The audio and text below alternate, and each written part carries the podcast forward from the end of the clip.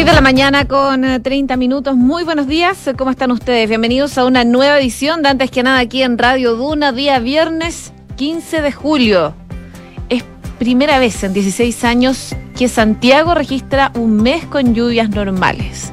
Así que buenas noticias para este mes de julio. Les cuento que a esta hora en Santiago hay 2,9 grados de temperatura. Está bien helada la mañana. Yo diría que la sensación térmica es incluso más baja que estos 2,9 grados. La máxima va a llegar hasta los 8 y se esperan precipitaciones durante toda la jornada del día de hoy. Eh, van a ser más bien chubascos débiles, pero durante la mañana acá en la capital podríamos tener tormenta eléctrica. Para los próximos días las temperaturas bajan considerablemente, menos 2 grados vamos a tener mañana por la mañana y la máxima va a llegar hasta los 9 el sábado. Algo similar va a ocurrir el domingo, menos un grado de temperatura la mínima y la máxima va a llegar hasta los 10. Probablemente el domingo vuelvan los chubascos durante la noche, según lo que nos dice el pronóstico extendido de la Dirección Meteorológica de Chile. Algo similar está ocurriendo en Viña del Mar y Valparaíso y por supuesto sus alrededores, donde nos pueden escuchar en el 104.1. A esta hora 7 grados, la máxima va a llegar hasta los 9. Se esperan chubascos y probablemente tormentas eléctricas también durante la jornada del día de hoy. Ya mañana se van las lluvias, se despejan los cielos y la máxima va a llegar hasta los 11 grados. Lo mismo el domingo. El domingo, eso sí, podrían volver los chubascos débiles durante la noche. En Concepción, donde nos pueden sintonizar en el 90.1, 3 grados de temperatura máxima de 8, cielos principalmente cubiertos. La lluvia vuelve el sábado durante la noche y se va a mantener durante todo el domingo en Concepción y en Puerto Montt un poquito más al sur, donde nos pueden escuchar en el 99.7 en Puerto Montt y sus alrededores. A esta hora 0 grados, la máxima va a llegar hasta los 9 y se espera hacia los cubiertos con bastante helada y también neblina a esta hora de la mañana. Ya para la tarde solo nubosidad parcial y desde mañana precipitaciones débiles por lo menos de forma intermitente de aquí al martes, según lo que nos indica la Dirección Meteorológica de Chile. Parte entonces del pronóstico del tiempo para las zonas donde nos escuchan a través del dial. Ustedes como siempre nos pueden escuchar a través de Chile y el mundo en duna.cl. Hacemos un resumen de las principales informaciones que están ocurriendo en Chile y el mundo en los titulares.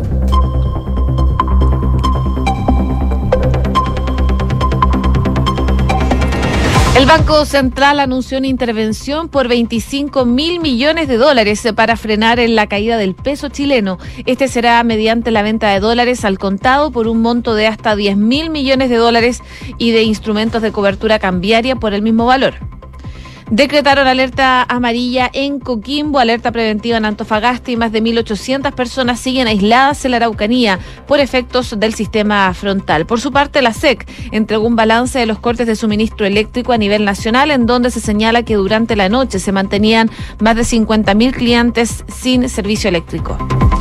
El presidente Gabriel Boric calificó de inaceptable el error de la División Jurídica de Interior en el marco del caso Huracán y anunció que se va a tener que asumir las responsabilidades de todas maneras. En la División Jurídica de Interior aseguran que aún tienen una última oportunidad para volver a participar de la emblemática investigación por corrupción policial.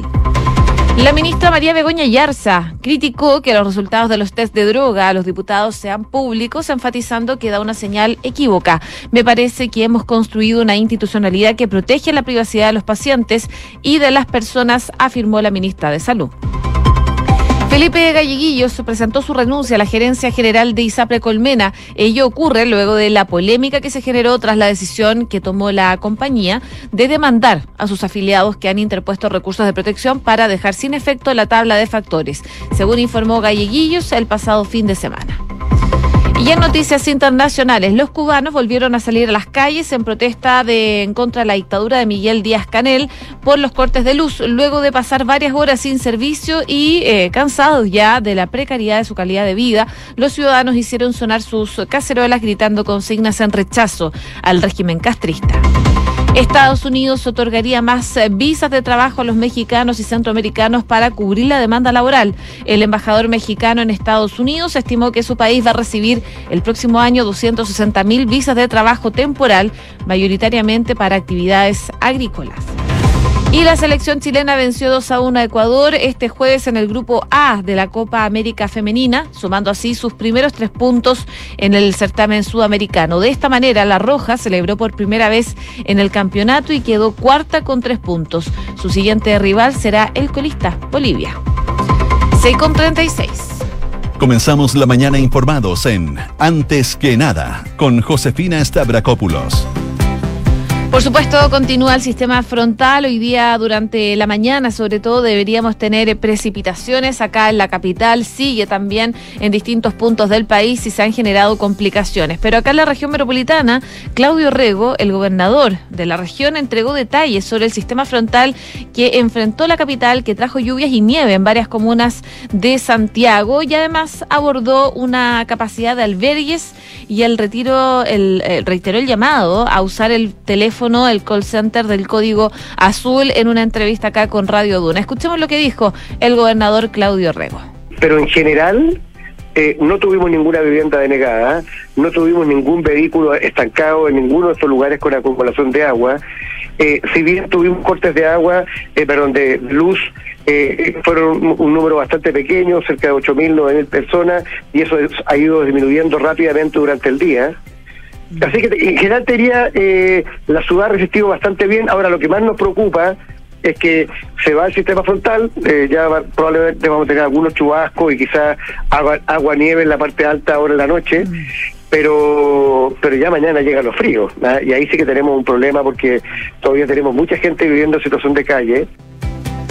Declaraciones del gobernador Claudio Orrego en conversación con Radio Duna, entrevista completa que pueden revisar como siempre en duna.cl. Él se refería principalmente a la situación acá en la región metropolitana, pero la situación ha estado compleja también en otras regiones. De hecho, decretaron alerta amarilla en Coquimbo, alerta preventiva en Antofagasta y más de 1.800 personas siguen aisladas en la Araucanía por los efectos de este sistema frontal. Si vamos al detalle, eh, desde la Oficina Nacional de Emergencias del Ministerio del Interior decretaron esta alerta amarilla en Coquimbo, según la información proporcionada por las direcciones comunales para la gestión de riesgo.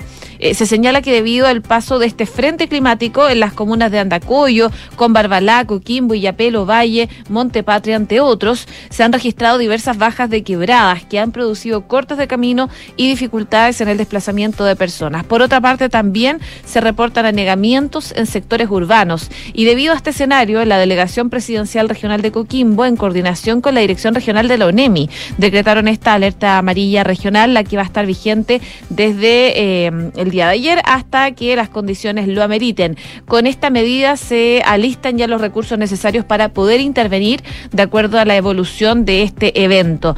Al sur del país, en la Araucanía, debido a las nevadas y precipitaciones, que se han registrado, la UNEMI reportó en su último balance 1.871 personas que siguen aisladas en diferentes puntos de la región. Según el desglose, Lonquimay lidera la lista con 1.301 personas afectadas, le sigue Curacautín con 320, eh, también está Cunco, por ejemplo, con 96, Pucón con 28, entre otras. Por su parte, se indica que los pasos fronterizos Pino Achado y el de Icalma permanecen cerrados debido a las condiciones meteorológicas en Antofagasta, la Dirección Meteorológica indicó que se prevé la ocurrencia de precipitaciones normales a moderadas en sectores principalmente del litoral del tramo sur de la región de Antofagasta. La DMC mantiene vigente su alerta meteorológica que pronostica vientos de intensidad moderada fuerte en la cordillera de la costa y la precordillera, la precordillera salar y la cordillera de esta misma región hasta la noche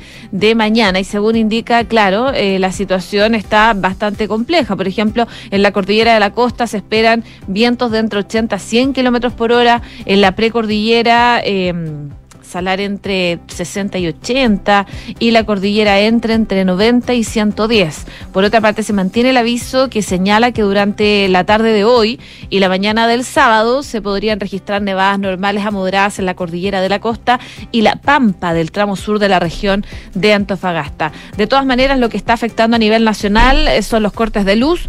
Eh, hasta el momento hay 50.360 clientes sin suministro eléctrico en el país. Por desglose están eh, 176 clientes de Tarapacá, 33 de Antofagasta, eh, donde hay más en Atacama, 8.810. En la región metropolitana son 11.343 en Valparaíso 13.600, un poquito más, y así. Bueno, parte de lo que generan estas precipitaciones desde la SEC recordaron que las denuncias se pueden eh, realizar a través del sitio web del organismo, pero el llamado que han hecho las autoridades es avisar rápidamente a las empresas de suministro eléctrico o a la misma SEC para eh, que repongan rápidamente el servicio.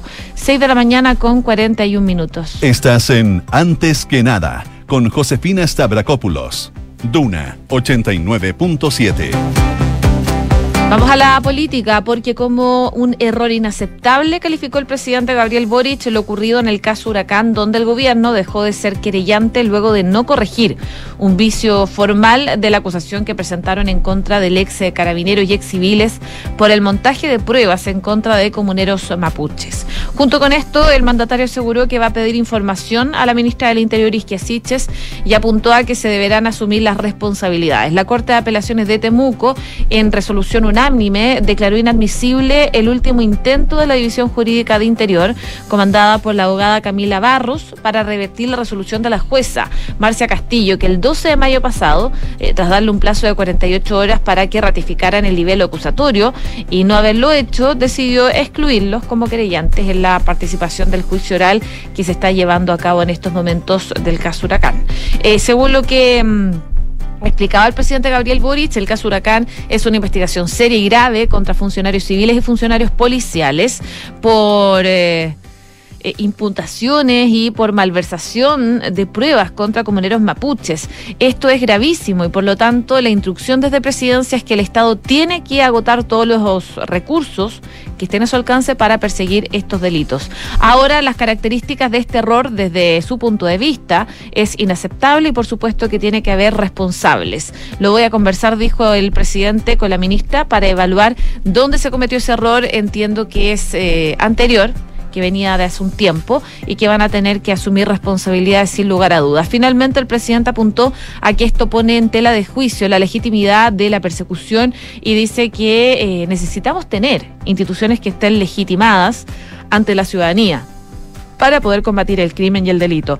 Esto es totalmente relevante y no vamos a de perseguir eh, a los responsables. Ahora, eh, el caso impacta en el seno de la División Jurídica de Interior y en particular a la coordinadora del área penal a nivel nacional, que es la abogada Javiera Corbalán. La profesional, de hecho, se anunció tres veces para alegar el último recurso de apelación, pero cuando fue a la audiencia dejó todo en manos de un profesional de la delegación presidencial del Biobío. Eh, no pocos apuntan a que el origen del error que los tiene hoy eh, fuera de uno de los casos más emblemáticos de corrupción policial, está radicado en el séptimo piso del edificio Bicentenario a un costado de la moneda. Y es que el abogado Luis Martínez, que luego fue desvinculado por quedarse dormido y no, presentar, eh, no presentarse en una audiencia en el caso del crimen de un carabinero, aseguró el 12 de mayo que era una instrucción de su jefatura el no corregir el vicio procesal como lo había ordenado el juez Castillo. Sobre todas estas cosas consultamos a Santiago, dijo el profesional en esa oportunidad. Ninguno de los intentos de la reparación ha resultado exitoso y antes de la apelación, Barros fue hasta la Corte de Apelaciones de Temuco denunciando a la jueza Castillo a través de un recurso de queja de cometer graves faltas y abuso en el dictamen que los marginó como querellantes. Parte entonces de lo que está ocurriendo en el marco del caso Huracán. De todas maneras, el presidente Gabriel Boric eh, calificó de inaceptable lo que está pasando en eh, la División Jurídica de Interior eh, y que los deja fuera finalmente como creyentes en este caso. Huracán ya anunció que se van a tener que asumir todas las responsabilidades de este caso. 6 con 44.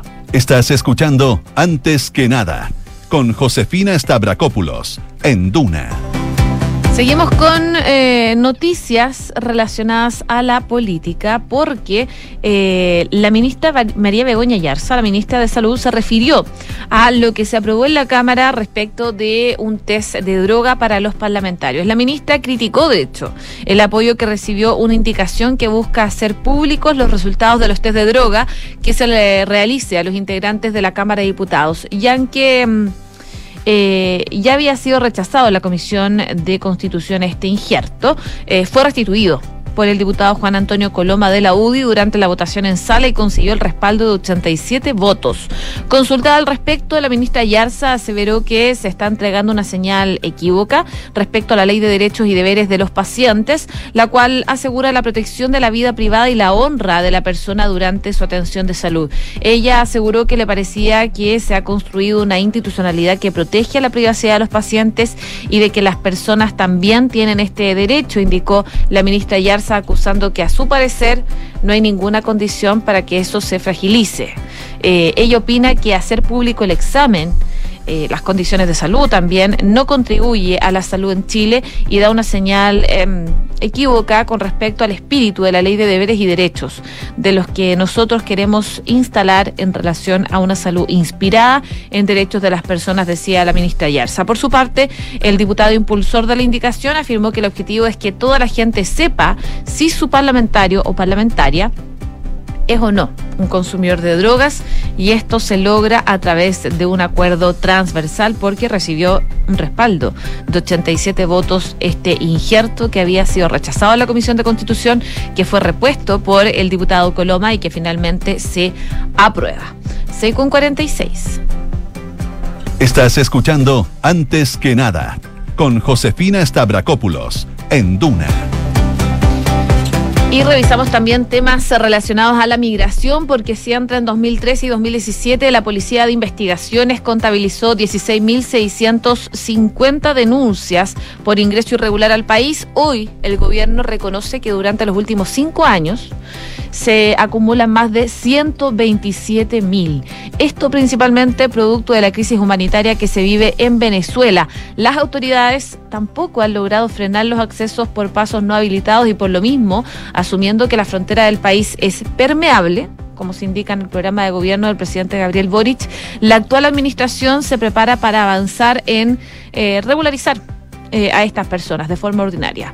Según los registros de la PDI, hay alrededor de 127 mil personas que ingresaron de manera irregular desde 2018 a la fecha y el objetivo es avanzar en la regularidad por medio de mecanismos ordinarios, o sea, los que establece la ley.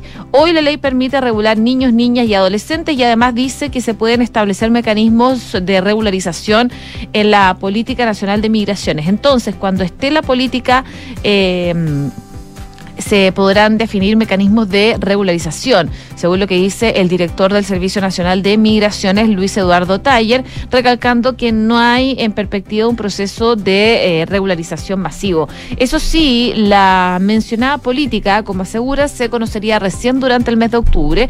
En el itinerario el Ejecutivo se encuentra estudiando criterios, según ha trascendido la reunificación familiar responde a víctimas de trata de personas y la necesidad de hacer frente al déficit de fuerza de trabajo que podría incluirse como eventuales causales. La idea de regularizar la situación de los migrantes, por lo demás, se da, según explica Taller, porque es prácticamente eh, inviable expulsar a estos 127 mil personas. Cuando más eh, se expulsaron personas en un año, fueron un poco más de 2.000. Entonces hay un problema ahí y hay que ver cómo se resuelve y por lo mismo se va a iniciar un proceso de empadronamiento que anunció el presidente. Se va a revisar caso a caso, van a revisar si la persona tiene antecedentes penales y cuando haya mérito para la expulsión se va a hacer, pero también hay eh, atenuantes que considera la ley, según lo que detalla el profesional. Si bien aún no es claro cuándo va a comenzar el empadronamiento, como indica el director del Servicio de Migraciones, se trataría de un proceso que se va a extender por un periodo acotado de tiempo, porque la intención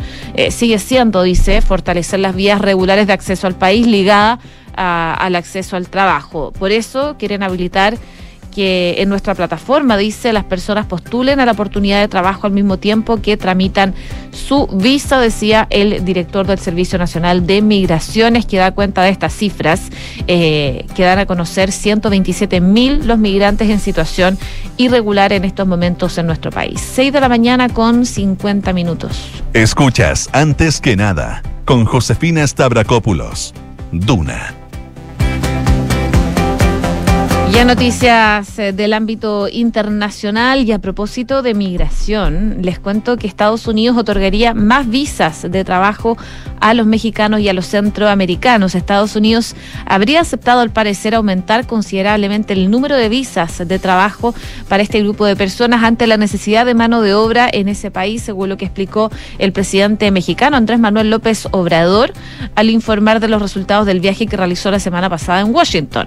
El gobernante azteca visitó, recordemos, el martes la Casa Blanca en medio de un repunte del número de migrantes que llega a Estados Unidos desde Centroamérica y desde México, en coincidencia con la llegada al poder de Joe Biden en enero del 2021. Su promesa de suavizar, de hecho, las severas medidas migratorias de su antecesor Donald Trump podrían haber hecho que más gente migrara a ese país.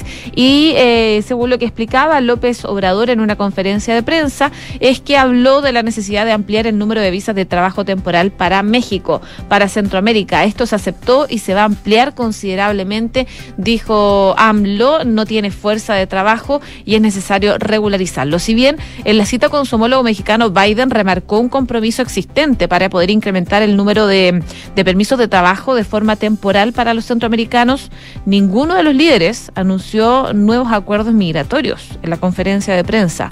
Eh, más tarde, el embajador mexicano en Estados Unidos estimó que su país va a recibir el próximo año 200 160 mil visas de trabajo temporal, eh, mayormente para actividades agrícolas. Las visas que se van a dar eh, va a ser de una manera ágil. Eh, son las H2A para trabajadores agrícolas temporales y México, me imagino, el año que entra tendrá alrededor de 260 mil visas, dijo el embajador. En junio, el gobierno mexicano ya había dicho que Estados Unidos acordó ofrecer 300.000 visas de trabajo, la mitad para mexicanos y el resto para centroamericanos, y aunque funcionarios de la nación norteamericana mostraron escepticismo sobre la concreción de eso, eh, por las críticas de los republicanos estadounidenses a Biden, principalmente en materia de migración.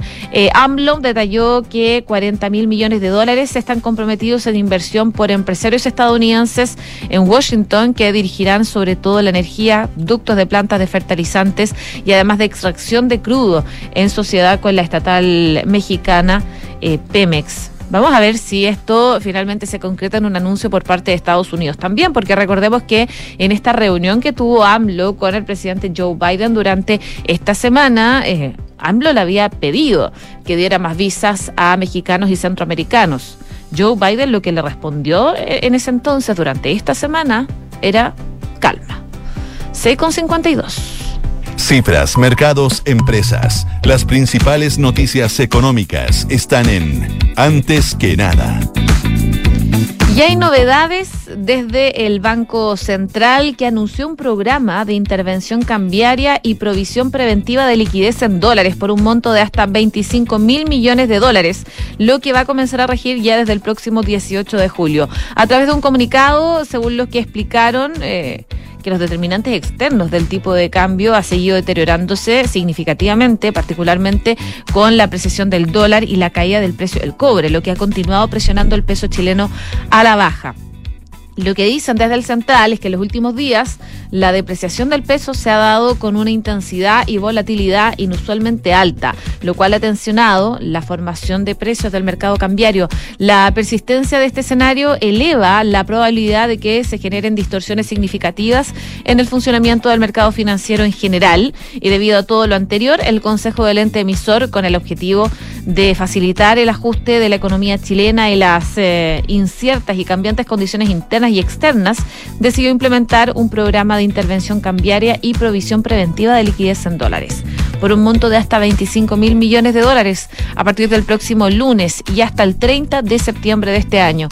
En detalle, la intervención en el mercado cambiario considera la venta de dólares eh, spot por un monto de hasta 10 mil millones de dólares y de instrumentos de cobertura cambiaria por un monto de hasta 10 mil millones de dólares. Los efectos monetarios en moneda local de las operaciones de esta intervención serán debidamente eh, esterilizados de manera que la provisión de liquidez en pesos sea coherente con la tasa de política monetaria. Y que respecto a la provisión de liquidez en dólares, dice el central que si bien el mercado monetario en dicha moneda está funcionando de forma adecuada, el Consejo considera apropiado ofrecer de forma preventiva un programa swap de divisas por un monto de hasta 5 mil millones de dólares.